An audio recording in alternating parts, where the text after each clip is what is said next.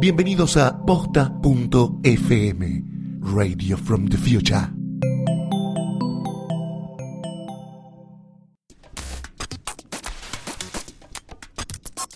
A continuación, las figuras más mediáticas son acostadas en el diván de Psique y Cupido.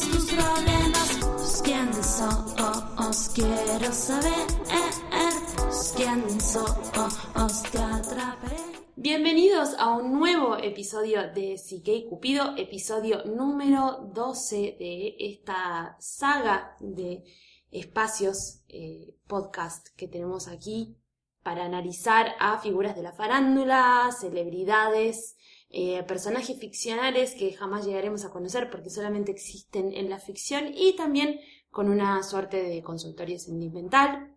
Mi nombre es Mercedes Montserrat y tengo a mi lado a el licenciado Gustavo Casals que nos va a ayudar justamente a encontrarle una vueltita de tuerca a todo esto que estamos viendo. ¿Qué tal, Mecha? ¿Cómo estás? Muy bien, Gus. Muy bien, llegamos a la docena. Sí, Muy bueno, muy bueno, estamos muy contentos. Sigan, este, sigan escribiéndonos, Por proponiendo cosas porque estamos súper contentos con la repercusión que tiene y además nos dan grandes ideas este, como para tomar.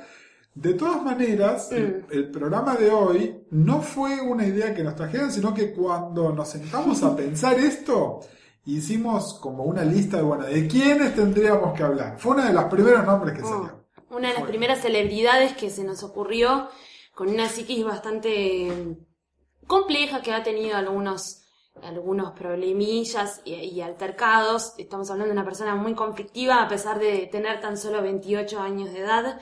Eh, Lindsay Lohan, señoras y señores, es la hora, es el momento. Es el momento. Llegó el momento de hablar de, como cariñosamente la conocemos, de Lilo. De Lilo. Lilito. De Lilito. Eh, ¿Por qué no nos contás un poco, Mecha, un poco hacer algún datito biográfico de Bueno, Lilo? les cuento que nació en el 86, así que podríamos decir que es una contemporánea mía, aunque tengo un año menos, por supuesto. Eh, Lindsay Lohan empezó a actuar, a, a actuar, a modelar, a ser modelo de catálogos también a los tres años, muy chiquita. Eh, viene de una familia grande con dos padres bastante conflictivos, que les gusta mucho, mucho, mucho la fama. Este, tiene una hermana que también es modelo, ahora Sí. parece que es modelo de, de alta costura, pero bueno, no estaría llegando ahí. Y bueno, es una chica que, que llegó, digamos, al pico de la fama siendo muy jovencita. Y como suele pasar en este tipo de casos, hay varios, hay tropezones eh, en el camino. Exactamente. Bueno, creo que eh, para hablar de esta primera etapa, ¿no? Mm. Antes de meternos en lo En sí, sí, sí, En- en, en lo- la, etapa... la etapa complicada. Eh, creo que hablaste de dos cosas clásicas que ya hablamos en otros programas, ¿no? Es decir, podemos ir eh, cuando hablamos de Michael Jackson, cuando hablamos de Ricky Martin, incluso cuando hablamos de Beyoncé, ¿no? Mm. Nuestro primer programa, ¿se acuerdan? Hace meses. Sí, Eh, hablamos de estas estrellas juveniles que empiezan muy, muy chiquitos, eh, que tienen muchísimo éxito y que hay dos cosas. Pero por un, por un lado, ¿qué efecto tiene esto sobre sus personas? ¿no? Que en general eh, esta altísima exposición, este, este poder que se le da a gente que claramente todavía no está preparada, este poder económico Mm. que se le da a gente que claramente no está preparada, eh, bueno, es, es complicado, ¿no? Es, es áspero. Y también tenemos a los padres, ¿no? Que es que, eh, nada, estamos hablando de Joe Jackson, estamos hablando de Matthew Knowles, y acá estamos hablando de Dina Lohan, sí. eh, gente que por el motivo que sea no tuvieron el éxito o la repercusión que ellos hubiesen querido tener y entonces de alguna manera tratan de vivirlo a través de sus hijos. Sí. Eh, a ver, dejemos una cosa en claro. Todos los padres, de alguna manera, tienen ciertas expectativas de que sus hijos eh, sigan un cierto sendero que ellos no pudieron seguir. Es algo que hace, a, natural. hace a la cuestión de la, de la paternidad y de la maternidad. Pero acá estamos hablando de gente que no es simplemente una expresión de deseo, sino que toma acciones sobre, eh, aún a riesgo de exponer a sus hijos de una manera que ya está comprobado que no es saludable. Es decir, que Joe Jackson no lo supiese cuando lo expuso a Mike en el año 65 es una cosa.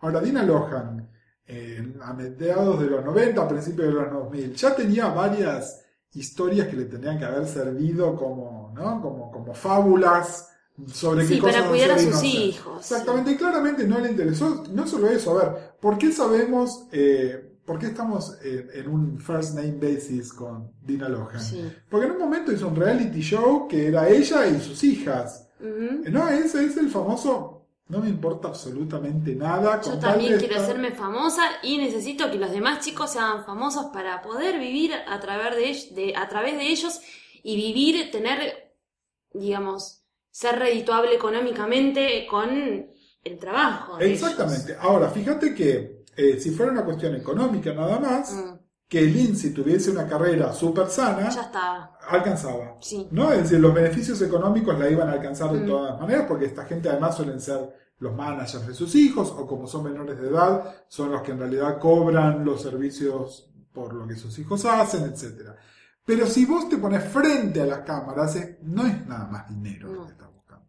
Claramente hay un hambre de celebridad, eh, y es el hambre de celebridad a toda costa, y ojo, esto lo vemos en todos lados, ¿no? En todo tipo de reality shows, los que tengan celebrities o los que no tengan celebrities, hay como, bueno, hay una validación que solamente viene por aparecer en los medios de comunicación. Sí. Es un tema para otro momento, porque acá en realidad lo que nos interesa es qué significó todo esto para nuestra sujeto, Sí. que es Lilo. Porque bueno, primero les contamos cómo empezó, qué es lo que pasó, pero ¿qué pasó con Lilo después, Mecha?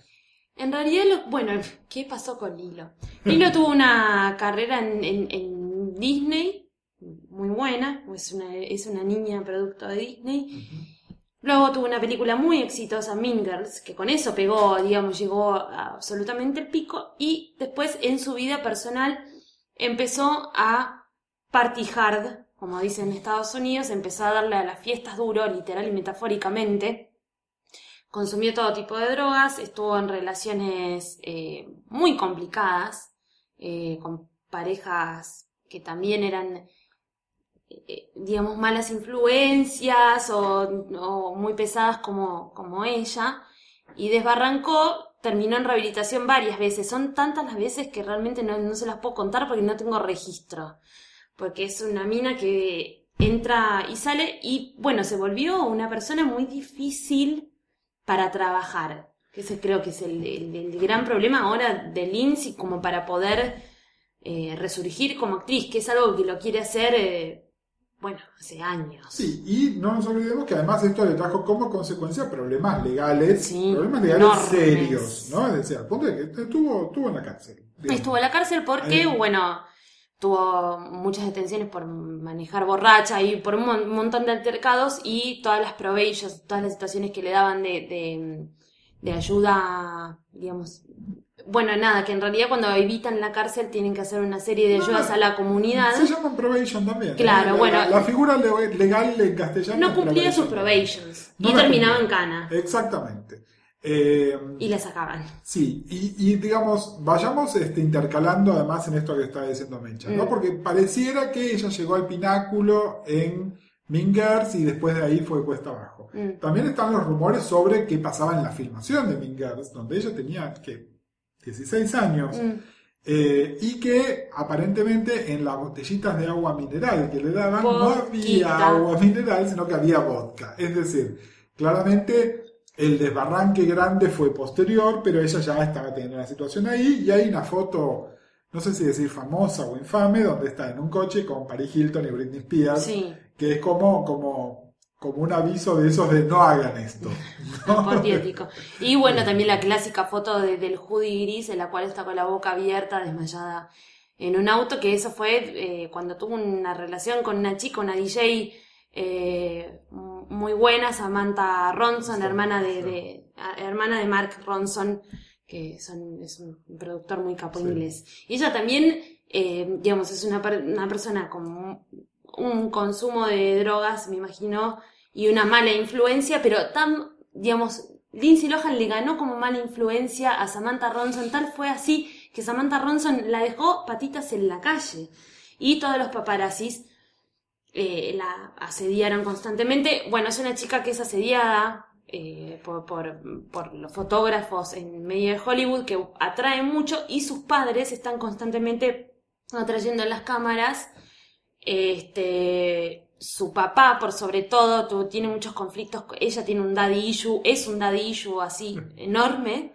Tiene un conflicto muy grande con su padre. Y para los que estén muy interesados en saber un poco más sobre Lindsay Lohan, yo les recomiendo que vean el documental que hizo con Oprah, Sí, que es una serie documental eh, que es reciente, esto es del año pasado, en la cual Lindsay se muda a Nueva York, intenta hacer resurgir su, su, su carrera. carrera y te cuenta un poco más también de, de toda la historia con su papá. Tiene un mambo grande. Pero acá lo que se pueden dar cuenta es, estamos ante la famosa situación el huevo o la gallina, Mm, ¿no? sí. Que es, eh, esta carrera que ella tiene es un choque de trenes por sus características autodestructivas Mm. o viceversa. Sí.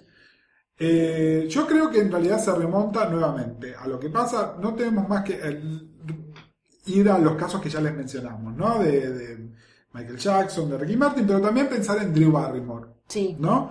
Eh, son estos, estos chicos que en un momento les dan responsabilidades de adultos y derechos de adultos y no los tienen. Yo creo que sobre todo además, y me, me acordé y me vino así como, como un momento ahora de claridad cuando mencionaste todo lo de Samantha Ronson. Sí. ¿no?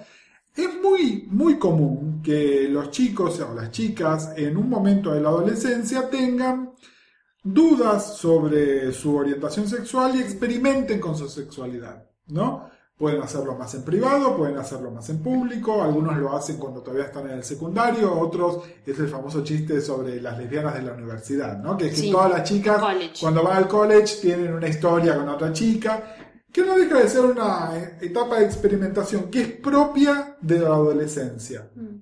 Es propia de la confusión de la adolescencia, es propia de la construcción de la identidad propia, digamos, no, no, no hay nada excepcional en que esto pase.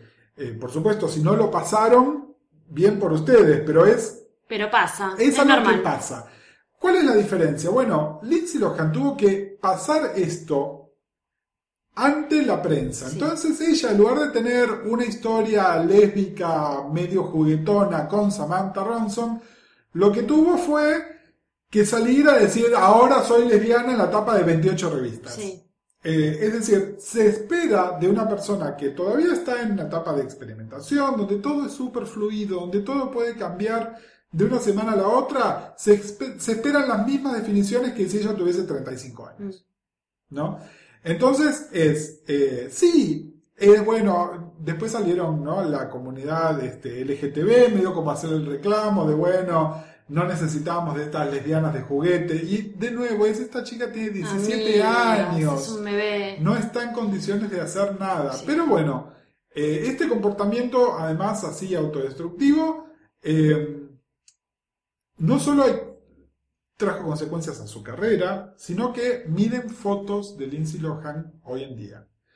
Miren fotos y piensen, esta chica tiene 28 años.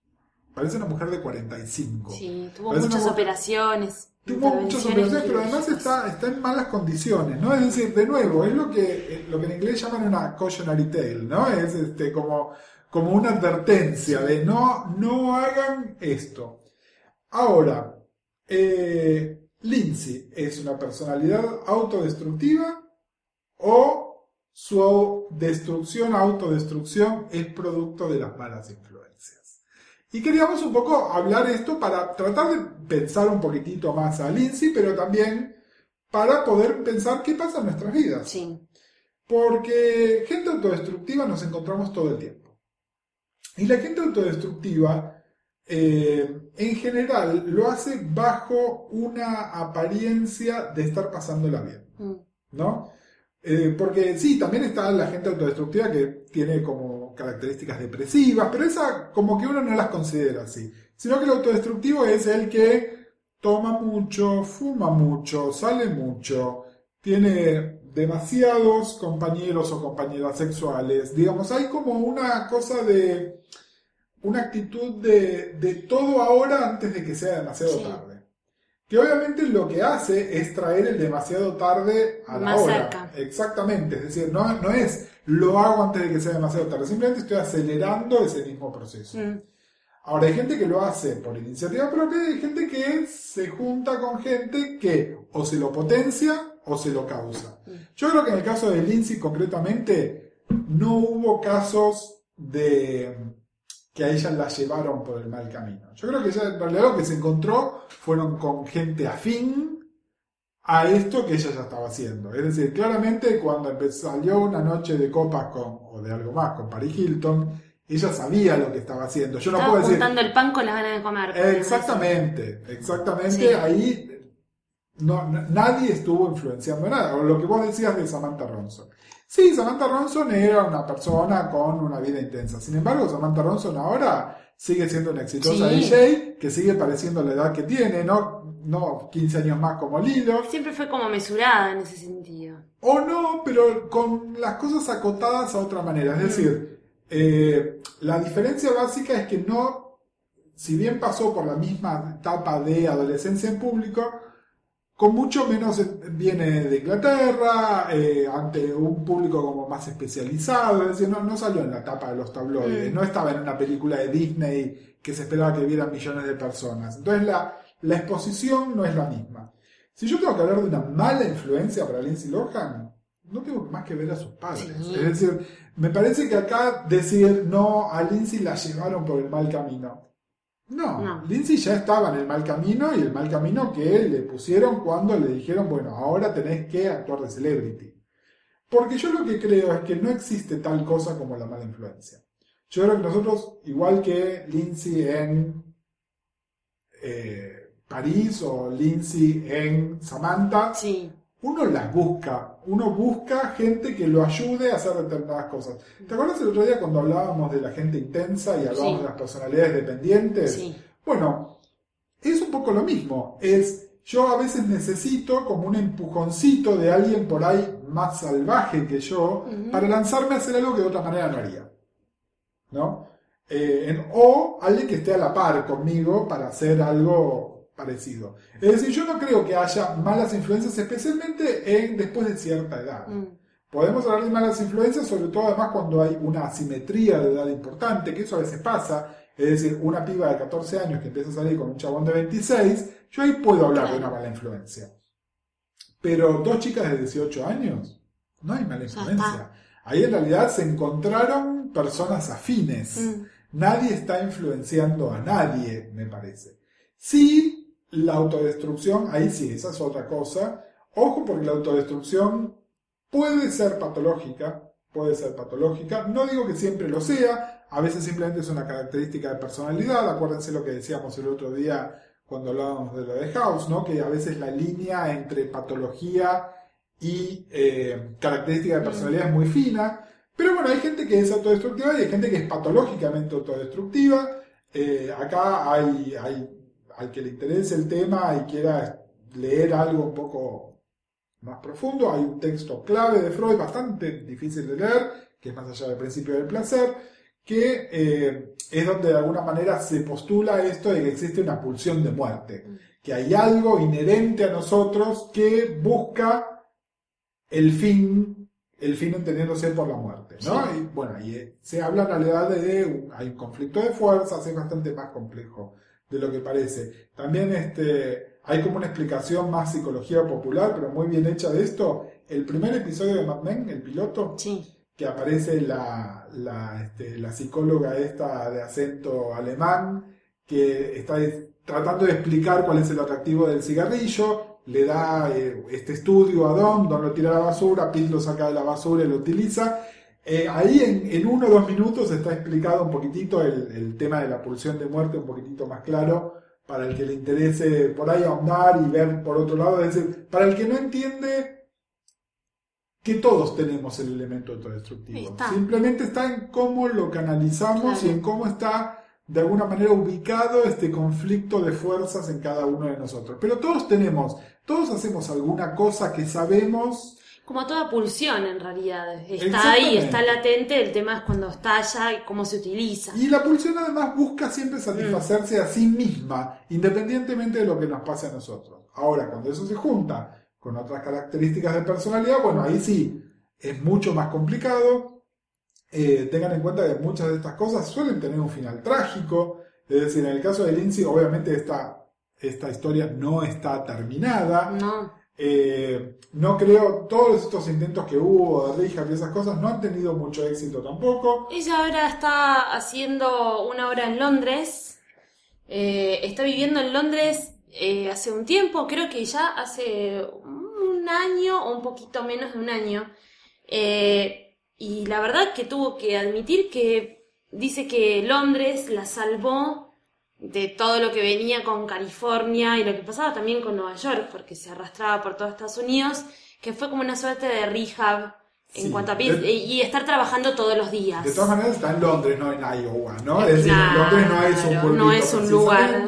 Pero que bueno, ya ahí la juntada técnica, estas son palabras del hilo, la, la- la juntada es otra, y que bueno, estar trabajando todos los días, tener que presentarse en una obra todos los días, estar en vivo, ya es otra labor muy diferente a estar haciendo una película. De todas maneras dicen que la, que la obra es espantosa. La obra es espantosa. Les voy a contar un detalle que por ahí no tiene tanto que ver con esto, pero que me parece que es un detalle divertido. La obra que está haciendo se llama Speed the Plow. Sí. La obra se hizo famosa en los años 80 porque la- fue la primera incursión en el teatro de Madonna. Ah, Donde Nada más hay, y nada menos. hay una famosa crítica que decía sobre la pregunta de si Madonna tenía alguna capacidad este, para actuar o no, y entonces era, bueno, no se llevan los muebles por delante, lo que decían, ¿no?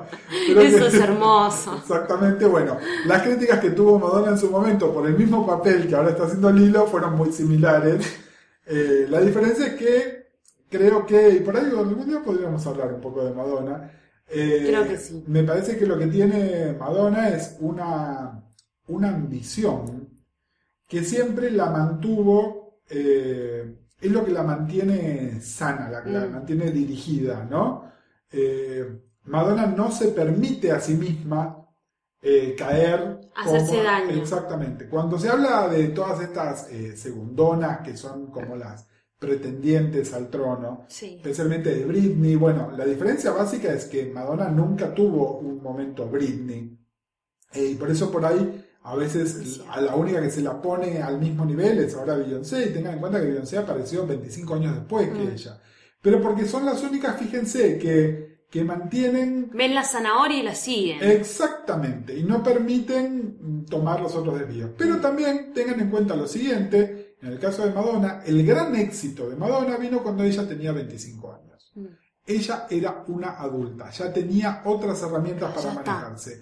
No fue a los manejarse. 14 años. Es decir, Madonna no tuvo gran dinero hasta que ya estaba en edad de entender lo que era tener gran dinero. Mm, Eh, me parece que la diferencia clave está en eso. Está ahí. Mm. ¿no? Es, es en realidad en qué momento vital viene. Fíjense que tantos de los casos que estamos mencionando acá, para bien o para mal, hay gente que empezó...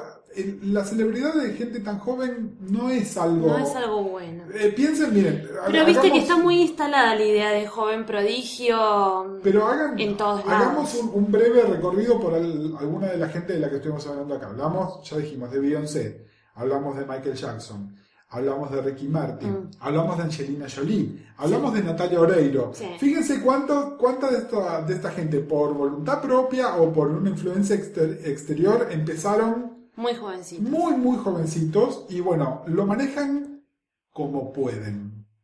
Me parece que el punto esencial es ese, lo manejan como pueden con las herramientas que tienen. Piensen ustedes, piensen en sus propias adolescencias. Fíjense, piensen el día que las chicas les crecían las tetitas o el chico que era gordito o cuando tantos chicas como chicos tuvimos granos. Imagínense Mm. eso frente a las cámaras.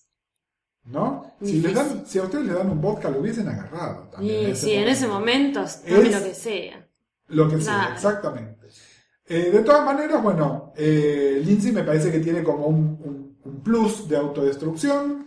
Eh, hubo gente que festejó cuando pasó su cumpleaños número 28, Sí. porque fue, bueno, no fue otra del Club de los Club de los 27. 27. Eh, pero esto no significa de ninguna manera que sea el final. Obviamente a nadie, a Hollywood le encanta una historia de, de éxito, de Los regreso, comebacks le ¿no? encantan. Exactamente. Eh, sepan que Lindsay hizo hace no demasiado tiempo una película horrible donde hizo de... ¿Cuál de todas? ¿The Canyons? No, la que hizo que, que hacía de Elizabeth Taylor. Uf, por favor, Liz and Dick, Liz que and si Dick. quieren pueden escucharlo también en Apesta. en la pesta. Pero bueno, tengan en cuenta que Liz fue otro personaje Sí, que tenía algunas sim- simili- similitudes con. Y sin con embargo, Liz se murió a los 80 años siendo una de las personas más queridas Sí. de Hollywood, eh, merecedora de todo tipo de homenajes. Bueno, por ahí, Lilo, más que el Club de los 27, termina siendo nuestra la Liz Taylor de nuestra generación. Esperemos que sí. Esperemos que sí. Yo realmente le deseo lo mejor porque la quiero muchísimo.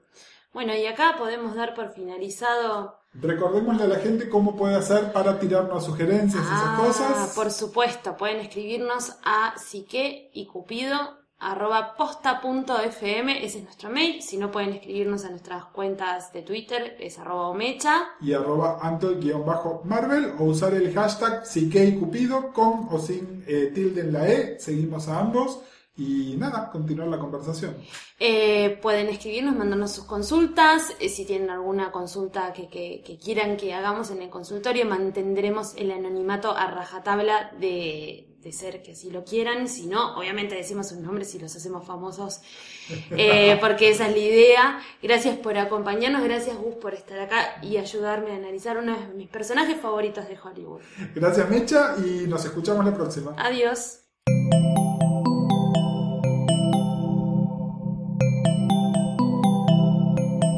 Sigan pegados a posta.fm, radio para escuchar como quieran y donde quieran.